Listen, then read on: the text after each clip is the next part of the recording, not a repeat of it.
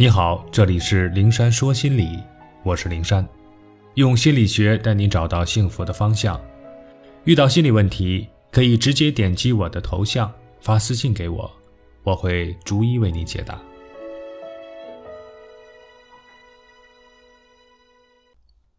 做人要有主见，就算权威也不可迷信。主见，顾名思义。就是对事物要有自己明确的意见和见解。可见，有主见的前提还是要建立自我轴心，要有自我，以自我为核心。没有自我，不能以自我为轴心的讨好者是很难有主见的。林杰在电视台编辑策划的位置做了十年，兢兢业业，勤勤恳恳。今年从上层传来消息说。他有可能被升职为制片人，可就在这时，他又接到了专业培训的入学通知书。这下他没了主意，去还是不去呢？去吧，升职恐怕就没机会了；不去吧，又觉得这是一次难得的学习机会。左右为难了好几天，也没理出个头绪来。不得已，他问朋友，叫大家伙帮他分析一下，究竟该何去何从。可有人说去学习，有人说静等升职，而且各自的理由都很充分。但每个人发表完自己的看法，都会加上一句：“我们也只是提点参考意见啊，这事儿呢，最终还得你自己个拿主意。”林杰无奈回家问自己的父母，想不到他们两个人的意见也不一致。父亲说应该去学习，母亲说学习有的是机会，升职可是不容易的。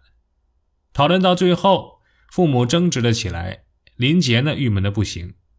面对父母的剑拔弩张，他现在受困的不是去学习还是等升职的两难选择，而是听父亲还是听母亲的纷乱局面。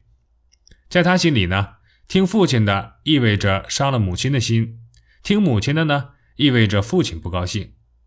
如何做出一个既不伤着母亲，又让父亲高兴的选择呢？林杰此刻的心理表现是典型的讨好型人格，自己没有主见，对是求学还是升职没有一个明确的见解和想法，征求别人的意见吧，又因为心里没有定盘星，而轻易的陷入听谁的的困惑中。当然，我们一直把集思广益当做褒义词来用，遇事多找人商量，多听听他人的意见，想问题可以更周全。可是，当一个人没有主见，自己的事情自己都没有明确想法的时候，别人的意见听得越多，反而会越没有主意。在这个世界上，每个人都是独一无二的，每个人对事物的看法和意见都会有不同，尤其是对自己的生活所经历的事，别人无从体察个中的是非曲直，从不同的角度会生发出不同的看法和想法。这时候最重要的还是忠于自己的看法和意见。就拿我们从小听过的小马过河的故事来说吧，小马不知道他要过的那条河河水有多深，去问老牛。老牛从自己的角度告诉他：“呃，不深不深，才到我的小腿。”可小马刚要过河，小松鼠对他说：“哎，河水可深了，前两天我几个伙伴不小心掉进河里就不见了。”从小松鼠的角度来讲，河水真的是太深了，深到足以淹死它的同伴。没有人切实从小马的角度来看待河水是深是浅的问题，所以他们给出的回答对于小马来说都不是确切答案。可听了两种截然不同的回答，小马糊涂了，没主意了。可见，若没主见，做事情总是会瞻前顾后，还要顾虑别人的想法。或者本着讨好别人的心，想着如何顺应、迎合别人的意见，那可真是既浪费了时间，又累人累心。更悲催的是，凡是要别人拿主意，按照别人的意思去做，那只能是走着别人指的路，按照别人的想法去生活。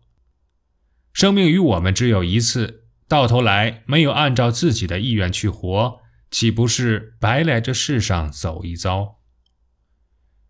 没有人比我们更了解自己，人生终究只属于我们自己，所以做事一定要有主见，就算权威也不要迷信。因为权威和我们的生活毫不相干，他没有权利来规范我们的生活，指点我们做出选择。如何能做到有主见呢？这可真是个需要长期下功夫的事情。不过，只要去做，每天都有所改变，就是值得肯定的。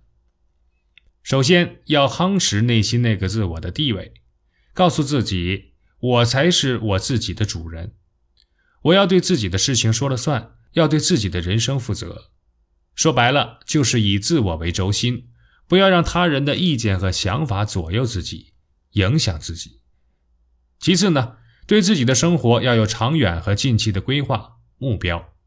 目标清晰的情况下，遇到事情需要做出抉择的时候，就可以根据主次轻重、利弊得失等原则，总结出一套适合自己的取舍法则。从而有条不紊、有的放矢地管理自己的人生。再次呢，要有意识地锻炼自己的独立思考能力，不要一有事情就想着去问别人，先自己想一想该怎么做，自己能解决的问题就自己去解决，自己能做出的决定一定要自己来决定。最后还是老话，多学习、多读书，增长见识和阅历。如此能够提高自己遇事时候的决断力，从而能够帮助自己不断完善自己，逐渐变得有主见。